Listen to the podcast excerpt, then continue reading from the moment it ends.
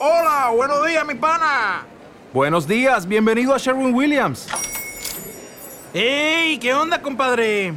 ¿Qué onda? Ya tengo lista la pintura que ordenaste en el ProPlus app. Con más de 6.000 representantes en nuestras tiendas listos para atenderte en tu idioma y beneficios para contratistas que encontrarás en aliadopro.com. En Sherwin Williams somos el aliado del PRO.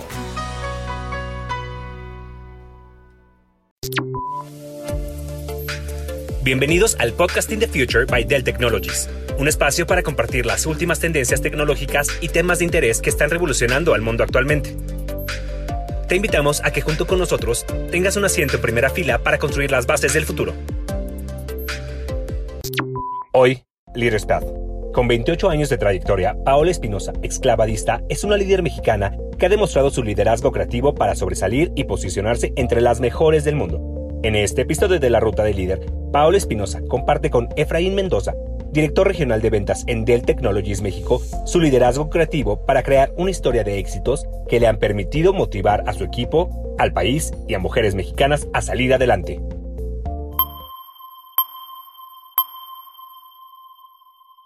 Hola, ¿qué tal? Los saluda con muchísimo gusto Efraín Mendoza, director comercial en Dell Technologies, y les doy la más cordial bienvenida a una entrega más de la serie de episodios La Ruta del Líder, que forma parte de nuestro programa Podcasting the Future by Dell Technologies.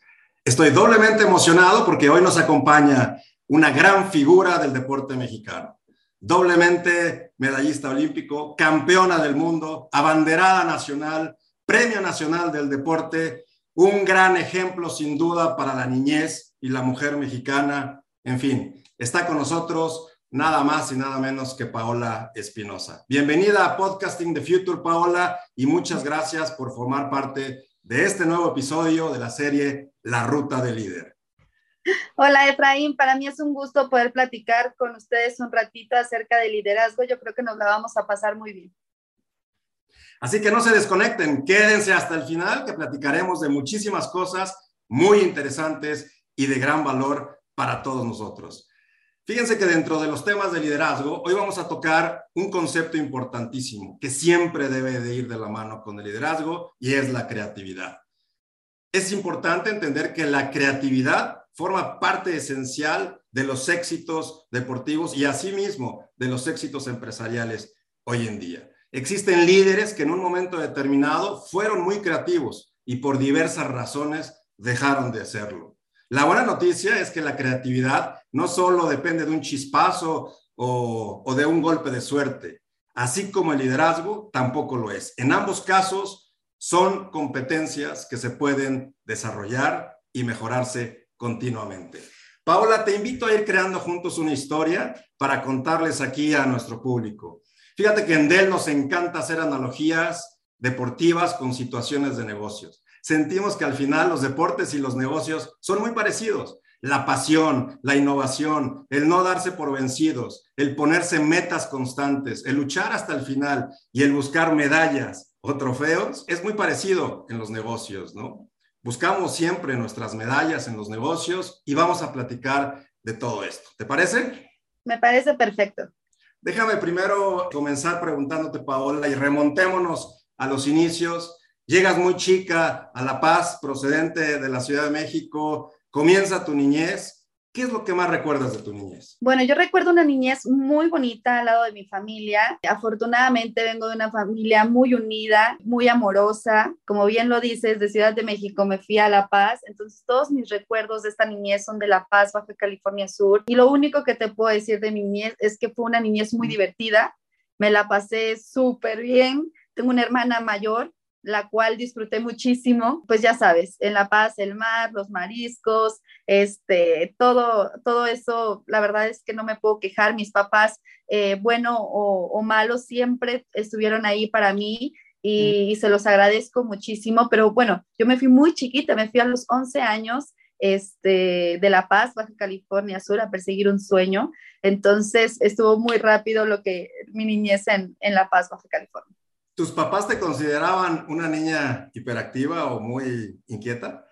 Sí, Sí, demasiado traviesa. Mis papás ya no me aguantaban, no sabían qué hacer conmigo. En la escuela tampoco, porque toda esa energía que yo tenía además, pues no había manera de canalizarla para algo positivo. Entonces, eh, mi papá eh, fue nadador muchísimos años. Vengo de una familia de deportistas, entonces desde siempre fue como inculcarme el deporte, inculcarme em, pues el deporte que yo quisiera hacer, ¿no? A pesar de que mi papá fue nadador, a mí nunca me gustó la natación este, desde chiquita pero me gustó, eh, hacia gimnasia, hacia karate, taekwondo, hacia natación también, de todos los deportes, pero a mí el que más me gustó, pues fue clavados.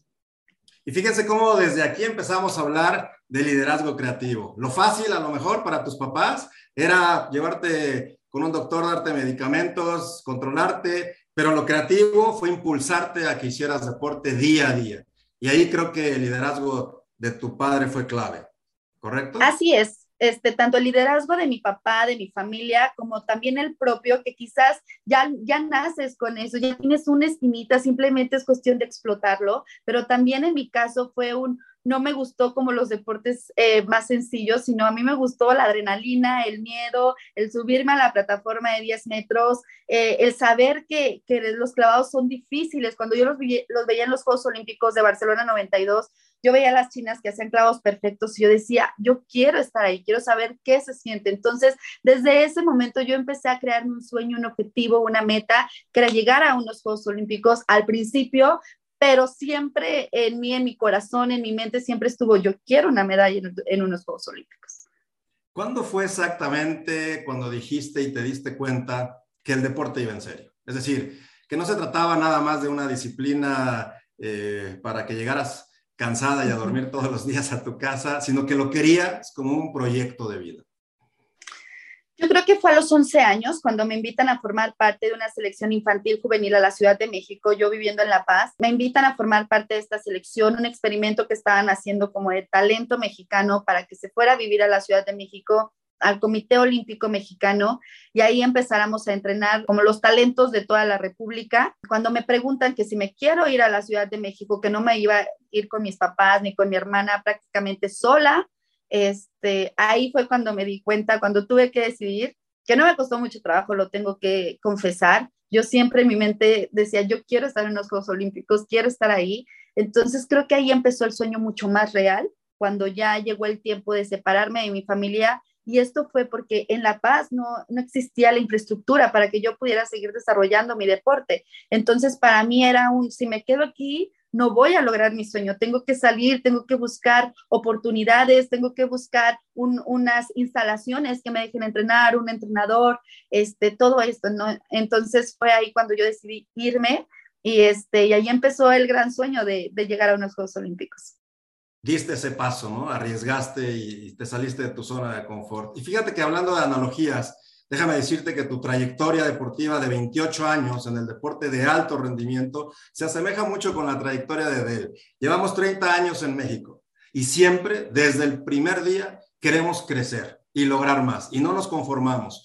Y y queremos crecer todos los días, llegar a más mercados, innovar con nuevos productos y servicios, soluciones, ser una empresa más incluyente, socialmente más responsable con el entorno, en fin, siempre estamos poniendo, eh, poniéndonos metas, queriendo lograr más medallas y más trofeos. Yo te aseguro que muchos deportistas se han conformado con lograr a lo mejor pues solamente asistir a unos Juegos Olímpicos o lograr un campeonato, que ojo, tiene mucho mérito, pero en tu caso siempre ibas por más. Y hay que recordar aquí al público que cada ciclo olímpico es de cuatro años y que prácticamente tú estuviste cinco ciclos olímpicos eh, e, bajo, esa, bajo esa mentalidad, ¿no? sabemos que debieron ser cinco, no hablaremos de ese tema aquí porque nos gusta ver para adelante, pero el punto es que siempre crecer y querer lograr superar tus propios límites fue una constante en ti. ¿Cómo tú lo hiciste durante prácticamente 28 años y qué ejemplos nos puedes dar de esto?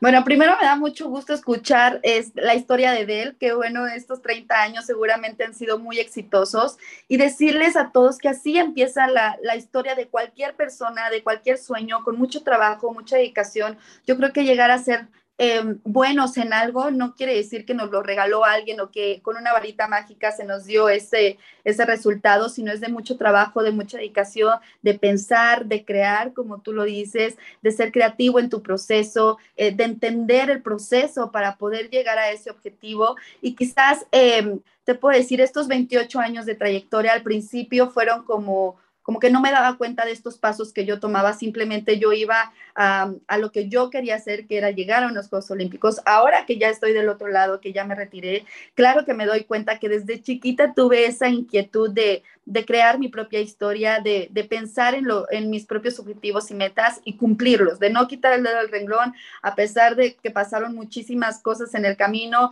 panzazos, espaldazos, llantos, miedos, subirme a la plataforma, este, demostrarme que podía enfrentarme al resto del mundo y poder decir, yo también eh, lo puedo hacer porque soy mexicana, porque he entrenado igual que el resto del mundo y me voy a parar en una plataforma a tratar de tener un clavo perfecto y que todo se resuma en una medalla.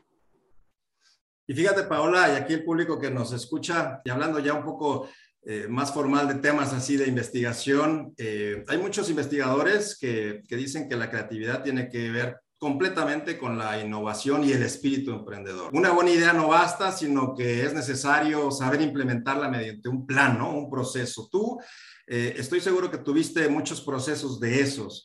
Eh, difíciles de cómo venzo a las chinas, como no sé, eh, tú nos platicarás ahorita, pero ¿qué anécdota recuerdas en donde tuviste que innovar y ser muy creativa para salir adelante? Sí, es una pregunta súper interesante porque quizás nunca lo vemos desde ese punto de vista, pero en el deporte también se vive este tema de la creatividad. ¿Por qué? porque en un deporte en donde hace muchos años en México eh, la mayoría de los medallistas olímpicos eran hombres, pues yo me las tuve que ingeniar para ver, a ver, yo quiero también una medalla olímpica, yo sé que en mi país todavía no existen mujeres medallistas olímpicas en mi deporte, ¿cómo le voy a hacer para lograr este objetivo. Y yo me puse a, analizar las competencias a las que iba, en donde decía, ¿cuál es la potencia en los clavados? Pues las chinas. Las chinas siempre ganaban la medalla de oro, siempre estaban ahí este, dando los mejores resultados. Y yo decía, ¿de qué manera yo les voy a ganar?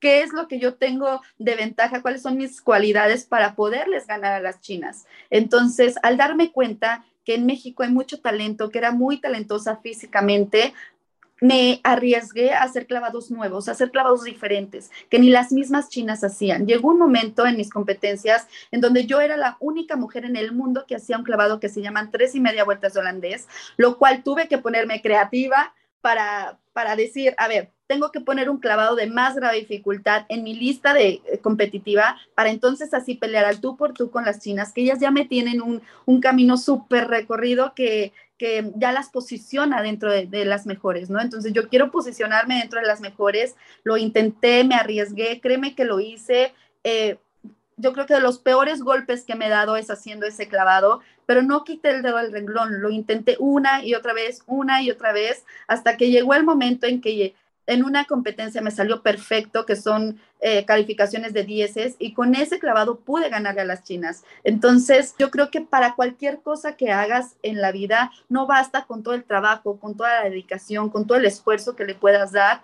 sino también tienes que ponerte creativo, también tienes que ser inteligente para afrontar esos retos y esas piedras en el camino que quizás te puedas encontrar. Y como decíamos al principio, no se trata de un chispazo solamente, sino que hay que trabajarlo y hay muchísimas eh, metodologías incluso para trabajar la innovación, la creatividad, ¿no? Y fíjate que aquí en los negocios, en las empresas, nos pasa mucho eso, que de repente tienes un buen año, tienes un buen trimestre y te quedas ahí, ¿no? Y dijiste, ya, ya fui el mejor un año, eh, pero el siguiente año vienen nuevos retos y el siguiente año tenemos una memoria muy corta y a todos ya se nos olvidó lo que acaba de pasar. Tú, tú 28 años estuviste siempre tratando, obviamente, de crecer y vencer nuevos retos. Déjame recordarte un episodio en tu trayectoria que fue el proceso de Londres, ¿no? Donde veo mucho liderazgo y creatividad de tu parte en escoger quién iba a ser tu compañera. Y creo que sabes de qué estamos hablando y de quién. Cuéntanos de ese proceso y los retos que tuviste con, con esta decisión. Sí, mira, fue, Efraín, muy difícil esta decisión, no para mí, o sea, yo tomé la decisión, eh, yo siempre dije, yo soy la que me suba a la plataforma de 10 metros, yo sé lo que se siente, yo sé cómo le tengo que hacer para poder tener una medalla. Entonces empezamos a buscar em, diferentes opciones de parejas para clavos sincronizados de la plataforma de 10 metros. Eh, volé a Tijuana a buscar este, una pareja, encontramos a una chiquita que, que, era muy talentosa, pero ella dijo, no, yo no me voy a la Ciudad de México, este, ni por el sueño de los Juegos Olímpicos, así que no, entonces fuimos como descartando, llegamos a, a Guadalajara, Jalisco, con Ale Orozco, muy chiquita, ella era una niña muy chiquita de edad, este, llegó a los Juegos Olímpicos de Londres de 15 años, súper chiquitita, pero empezamos el proceso con ella un año antes o un año y medio antes, en donde todo el mundo me decía, no te arriesgues con una niña tan pequeña, porque cuando llega a los Juegos Olímpicos, los Juegos Olímpicos son la fiesta más grande que todos los deportistas olímpicos soñamos, y claro que impone y te pones nervioso, y casi siempre cuando son tus primeros Juegos Olímpicos, pues sueles como como, como ponerte tan nervioso de lo que se está viviendo y no tienes la experiencia que quizás puedes equivocarte en esos Juegos Olímpicos. Entonces, para mí fue un reto grandísimo.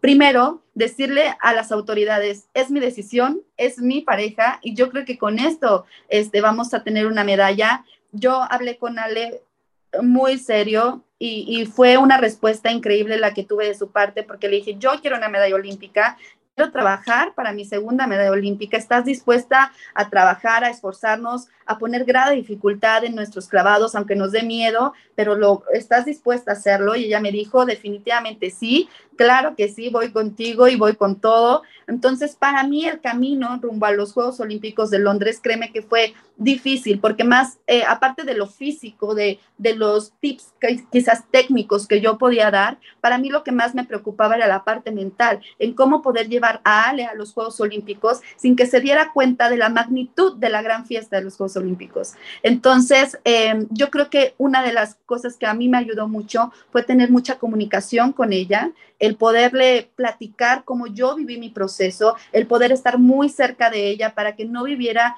tan, tan em, asustada el momento. ¿Por qué? Porque aparte de lo que te preparas tú para hacer un clavo perfecto, vienen muchas cosas que en los Juegos Olímpicos no te esperas, como es la atención, la atención mediática, la atención de muchísimas personas que normalmente no te pelan solo antes de Juegos Olímpicos. Entonces, también ayudarla a lidiar con todo esto fue un proceso bastante complicado para mí. Quizás ella no lo vivió así, pero sí, yo me tuve que, que, enfocar en todos estos aspectos para que ella estuviera tranquila y al momento de la competencia todo saliera bien. Y afortunadamente, en cada uno de nuestros clavados, ya en esa final olímpica, nos subimos a la plataforma y a pesar de que estábamos serias, tratábamos de hacer lo mismo que hicimos durante todos los entrenamientos y así fue, así salió y nos hicimos, eh, en mi caso, en esa competencia yo me hice doble medallista olímpica con una medalla de plata y Ale pues su primera medalla olímpica.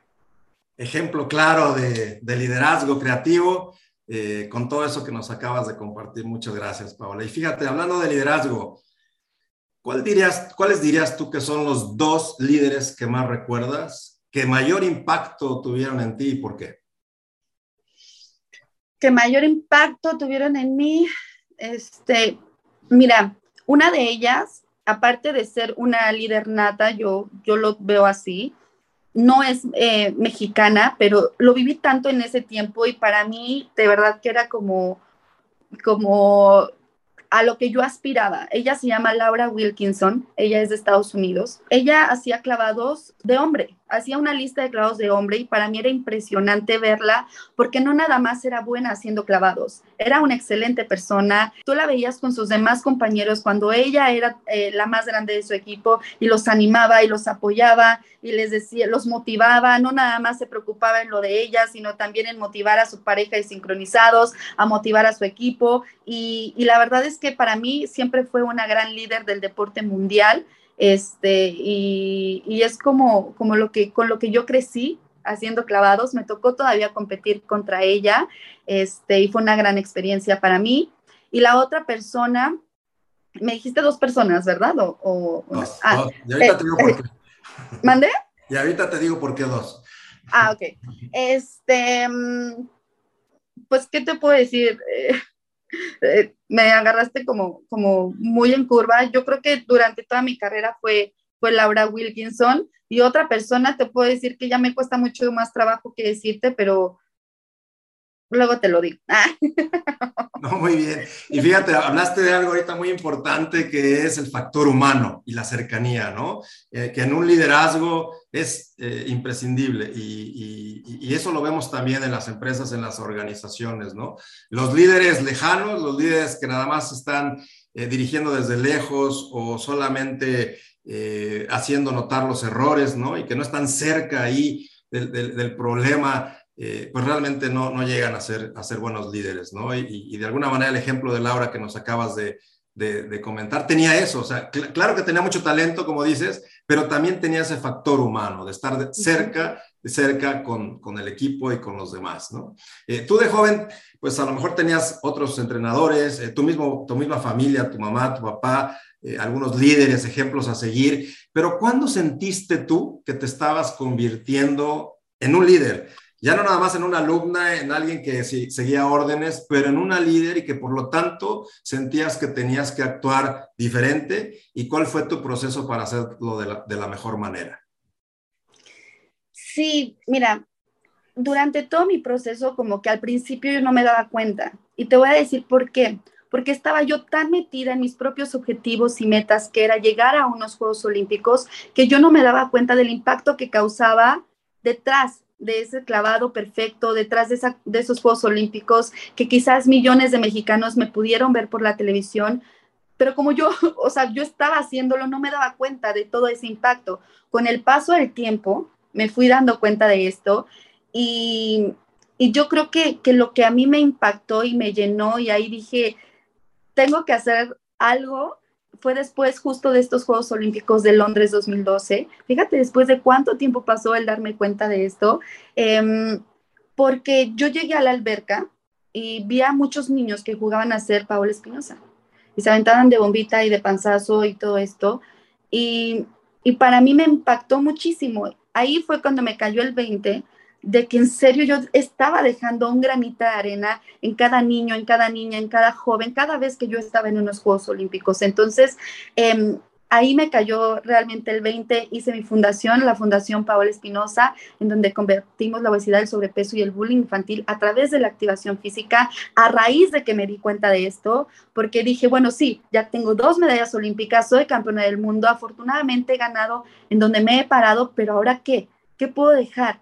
Y me di cuenta que con esto viene una responsabilidad social sumamente importante, que por eso creé la fundación y en, mis, en mi deporte, en los clavados, em, pues también me empecé a dar cuenta cuando los, las niñitas se me acercaban y me decían, es que yo quiero ser como tú, yo quiero ser como Paola Espinosa, yo les decía, no, no, no, tú puedes ser mejor que Paola Espinosa, tú puedes ser muchísimo mejor que yo, crea tu propia historia, tu propio camino, este, y vas a ver que lo vas a lograr. Si yo pude soy de carne y hueso, tú también lo puedes lograr, no hay gran diferencia. El chiste es trabajar, eh, esforzarte y ser disciplinado en cada una de las cosas que quieras hacer. Entonces, yo no tuve ese empujón de alguien mayor que me dijera, mira, vete por este camino, vamos a hacer las cosas diferente.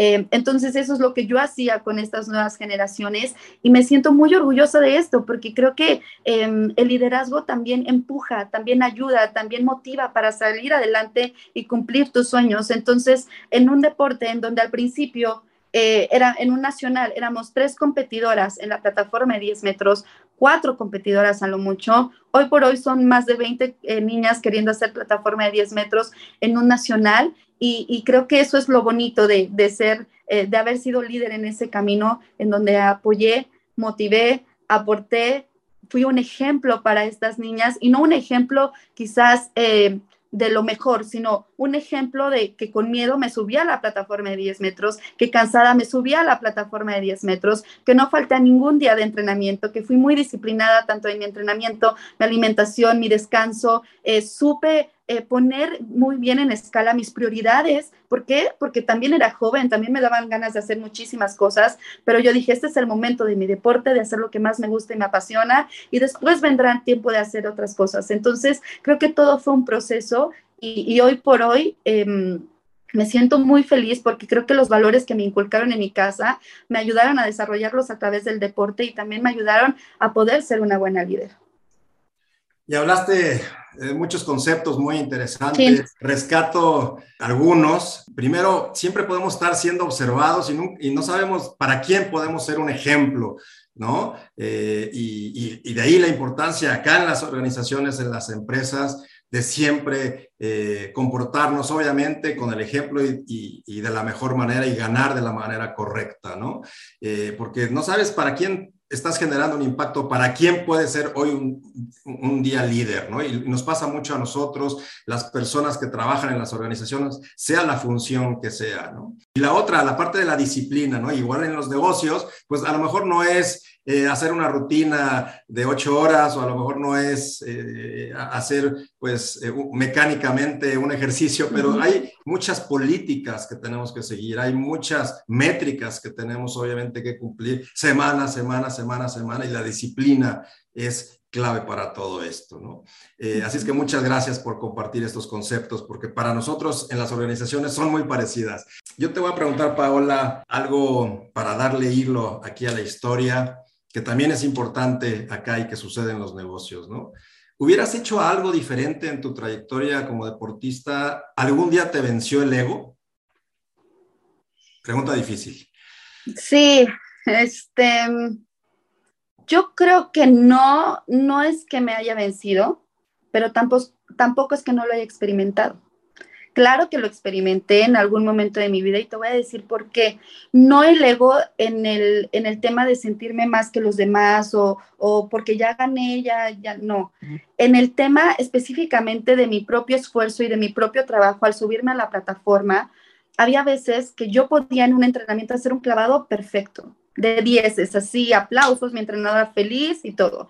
Y llegaba el otro día y parecía que no lo había hecho bien. Volví a hacer el mismo clavado y caía totalmente de espalda o de panza, ¿no? Y entonces ahí el ego sale y dice, ¿por qué? ¿Por qué si ya lo he hecho bien tantas veces? ¿Por qué hoy fallé? Y no te lo permites. Y entonces tu mismo ego te, lastima y, y te hace sentir como que no, tu esfuerzo no lo valoras ni tú mismo. Entonces, para mí, en ese proceso sí fue complicado el poder decir, bueno, no pasa nada, fue un mal día, respira, vuélvelo a hacer, vuélvelo a intentar, ¿en qué fallé hoy? ¿Qué es lo que tengo que, que mejorar? Ok, ayer no me pasó, quizás hoy estoy más cansada que ayer, quizás hoy estoy más adolorida, no sé, pueden pasar mil cosas, pero ¿qué tengo que hacer para que no me vuelva a pasar? ¿No? Entonces, para mí fue como, oh, sí lo sentía y quizás explotaba en su momento de por qué no me salió con mi entrenadora, pero ya después me tranquilizaba y pensaba, ¿qué es lo que tengo que hacer para que mañana me vuelva a salir bien? Entonces, es, es también esta, esta cuestión del ego es tratar de, de, canalizarla y decir, ok, aquí estás, pero mañana lo voy a hacer mejor. No quiere decir que, que siempre voy a ser el mejor.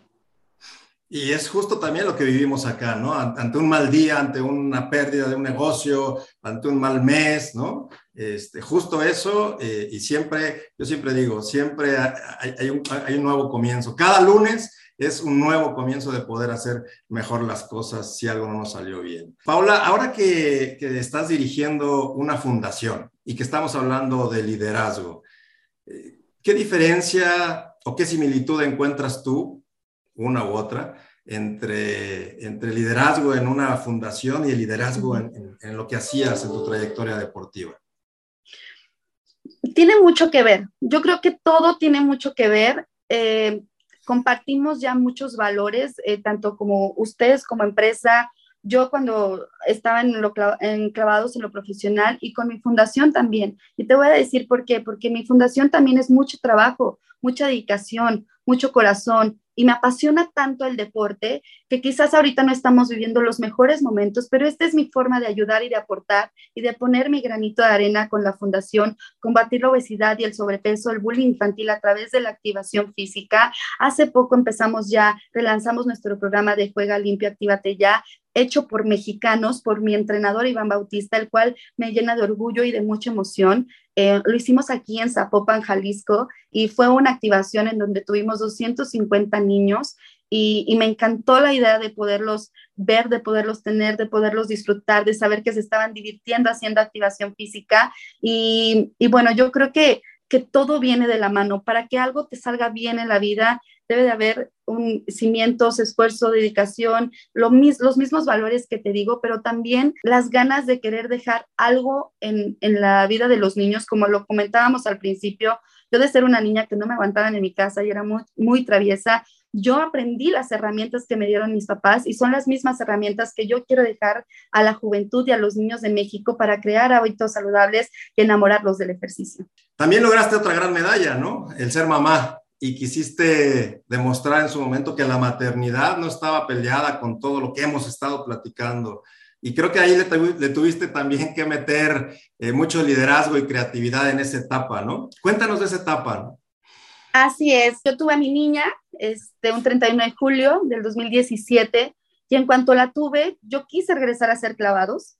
Como bien lo dices, yo siempre em, fui muy directa con todas las personas que, que les gusta escucharme o me siguen, en decirles que la maternidad no está peleada con seguir cumpliendo tus sueños. Y para mí era muy importante porque yo quería que mi hija Ivana viera de su propia mamá el subirse a un trampolín o a una plataforma, más bien a un trampolín, porque en ese tiempo ya me dediqué al trampolín, pero que viera una mamá valiente, una mamá que se esfuerza, una mamá trabajadora, una mamá que podía hacer las cosas y que los, lo viera de su propia mamá. Entonces, con eso para mí era poderle dejar estos cimientos a mi hija y decirle, si yo puedo hacerlo, tú también lo puedes hacer. Ser una líder, pero no nada más de, los, de, mis compañeras de clavado, sino también para mi hija, para que pueda seguir ese ejemplo, para que entienda que la vida es a base de mucho trabajo y que nadie te va a regalar nada y que todo esté en tu mente y en la dedicación que le quieras poner a cada una de las cosas que haces. Entonces,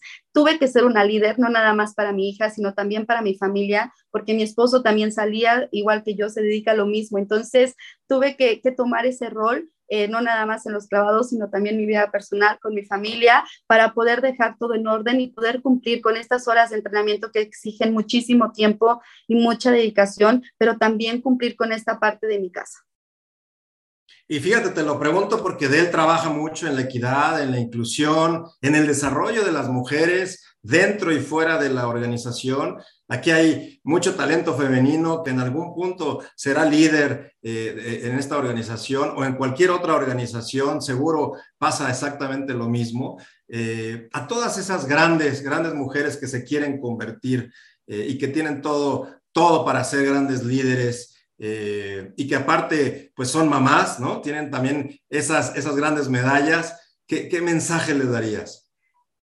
Pues yo creo que tenemos que empezar por valorarnos a nosotras mismas, por valorar nuestro esfuerzo diario, lo que hacemos em, por querer avanzar, por querer sumar, por querer ser mejores, que entendamos que nuestro trabajo va a ser nuestra plataforma que nos impulse para salir adelante y para crear en nuestros hijos estos, em, que lo vean de sus propias mamás, estos valores que queremos inculcar en nuestra propia familia. Y sí te puedo decir que quizás ahorita em, poderle decir a las mujeres, que se enfrenten a cualquier cosa, que somos unas fregonas, que podemos hacer miles de cosas, que es el mismo mensaje, que si yo pude hacerlo para conseguir mi propia medalla, cualquier mujer lo puede hacer y que si es difícil, es muy difícil, que vamos a tener miedo en el camino, vamos a tener miedo, vamos a sufrir, quizás lloremos, derramemos alguna lágrima en el camino, pero créanme que va a valer la pena, que el día que mañana ustedes tengan ese reconocimiento o ese esfuerzo de que hicieron algo bien en el trabajo, en su casa o en donde desde la trinchera que les toque luchar, yo creo que se van a sentir muy bien consigo mismas y van a entender que somos capaces de lograr lo que nosotras soñemos. Pues sí, tienes toda la razón. Y para terminar, eh, Paola, ganar se hace un hábito, eh, crecer se hace un hábito, ser disciplinado se hace un hábito. y por eso te hago la siguiente pregunta. Eh, igualmente, en las organizaciones necesitamos crear hábitos. Hábitos que nos, nos lleven a, conseguir nuestras metas. ¿Qué hábitos saludables consideras indispensables que tiene que tener cualquier líder, independientemente de, de, lo que haga, independientemente de su estilo y giro o empresa de su organización? Yo creo que tanto en Dell como en el deporte o en cualquier cosa, como bien lo dices, la salud física o hábitos saludables, como tú lo dices, ya muchos lo sabemos, nos los han repetido muchísimas veces, activarnos físicamente, hacer ejercicio, comer sano, tener un balance en nuestro día a día de lo que comemos y de lo que gastamos de energía.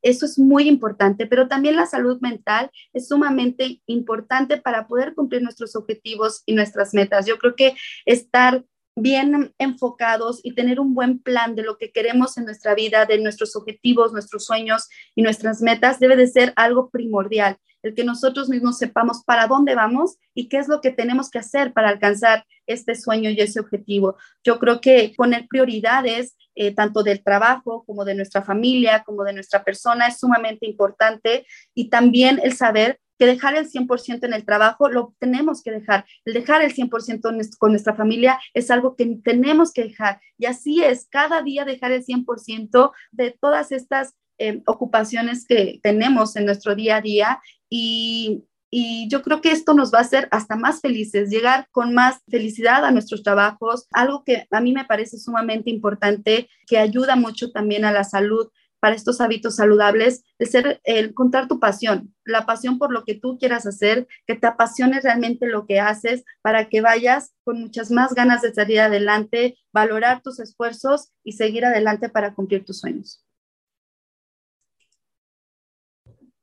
Vamos la última pregunta. Yo te prometo que ahora sí es la última. Hablando de tu competencia, cuando tenías, eh, cuando veías, pues no sé si las chinas o las rusas, no sé, quién sea, ¿aprendías de ellas? ¿Qué nos puedes comentar al respecto de la competencia en sí? Claro, mira, yo creo que muchos de nosotros creemos que la competencia es como, como algo fuerte, ¿no? Como es encontrarse con, la otra persona. Eh, creemos que nada más eh, nuestra, lo que nosotros estamos haciendo está bien, ¿no? Y que con eso vamos a ganar. Y tenemos que ser muy observadores. Esto es lo más bonito de la vida el saber que nosotros estamos haciendo nuestro propio esfuerzo, yo lo traduzco mucho también a, las empresas, en este caso a Dell, y digo, debe de haber mucha gente que, que se esfuerza muchísimo, que trabaja mucho y que debemos de tener la suficiente humildad de saber que tenemos que seguir aprendiendo y que quizás sí sabemos y que nos esforzamos mucho, pero en mi caso, ver a las chinas decir, bueno, yo ya hice tres y media vueltas de holandés, ahora, ¿cómo puedo hacer para tener una mejor entrada y sacar menos agua igual que ellas, porque ellas no sacaban ninguna gota de agua. ¿Y sabes qué fue lo único que hice? Fue observar, aprender de las mismas chinas, regresar a México y entrenar y entrenar y entrenar. Y yo pensé, si esto es lo que a mí me cuesta trabajo, pues en eso le voy a echar muchísimas más ganas para que entonces salga mejor. Entonces creo que eso es lo que nosotros debemos de pensar en cualquier rol de la vida que nos toque vivir en Dell, es decir, ok, ya lo hice, ya lo, ya lo tengo bien trabajado, pero también puedo aprender de los demás. Y no quiere decir que nada más tengas que aprender de alguien mejor, también puedes aprender de todas las personas y hacerte un mejor yo. Lo mismo sucede acá en las organizaciones con, nuestra, con nuestras competencias y no nada más en la tecnología, sino cualquier rubro. Pues bien, el liderazgo creativo es por definición innovador, lo hemos visto, lo hemos platicado, y gracias a esta combinación es que un líder es capaz de dirigir a un equipo en la tarea de encontrar nuevos caminos para afrontar los retos más complejos. Importante entender que la innovación y la creatividad, como le hemos platicado hoy, la podemos desarrollar e implementar en un proceso formal, disciplinado y que se nos convierta en un hábito. Paola, ha sido un gusto enorme contar con tu presencia en Podcasting the Future by Dell Technologies y que hayas eh, compartido con nosotros tantas y tantas experiencias. Es muy interesante la perspectiva de liderazgo creativo en los deportes y su relación, obviamente, con el, liderazgo acá en las empresas. Eh, simplemente dejo un espacio para que nos puedas dar un mensaje de cierre. Efraín, pues muchas gracias. Para mí fue un gusto poder platicar contigo. Quiero mandarle un saludo a todos los que están en Dell, de verdad de corazón. Solo decirles que los sueños sí se cumplen, que se hacen realidad y que para ser un líder no nada más basta con decirlo, hay que hacerlo, hay que trabajar y hay que luchar y hay que eh, ser muy humilde para poder enseñar y comunicarnos con las demás personas. Así que muchas gracias.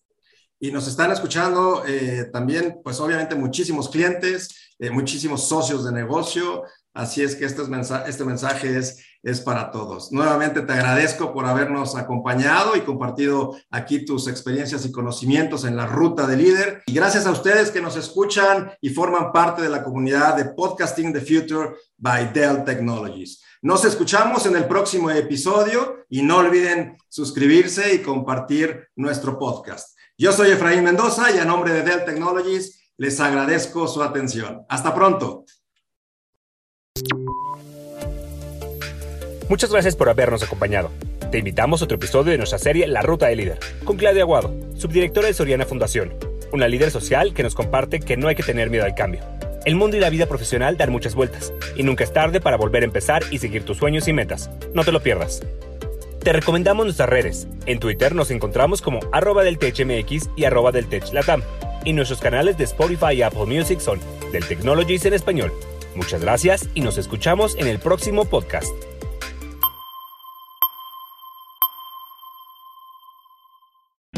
O'Reilly Auto Parts puede ayudarte a encontrar un taller mecánico cerca de ti. Para más información, llama a tu tienda O'Reilly Auto Parts o visita oreillyauto.com.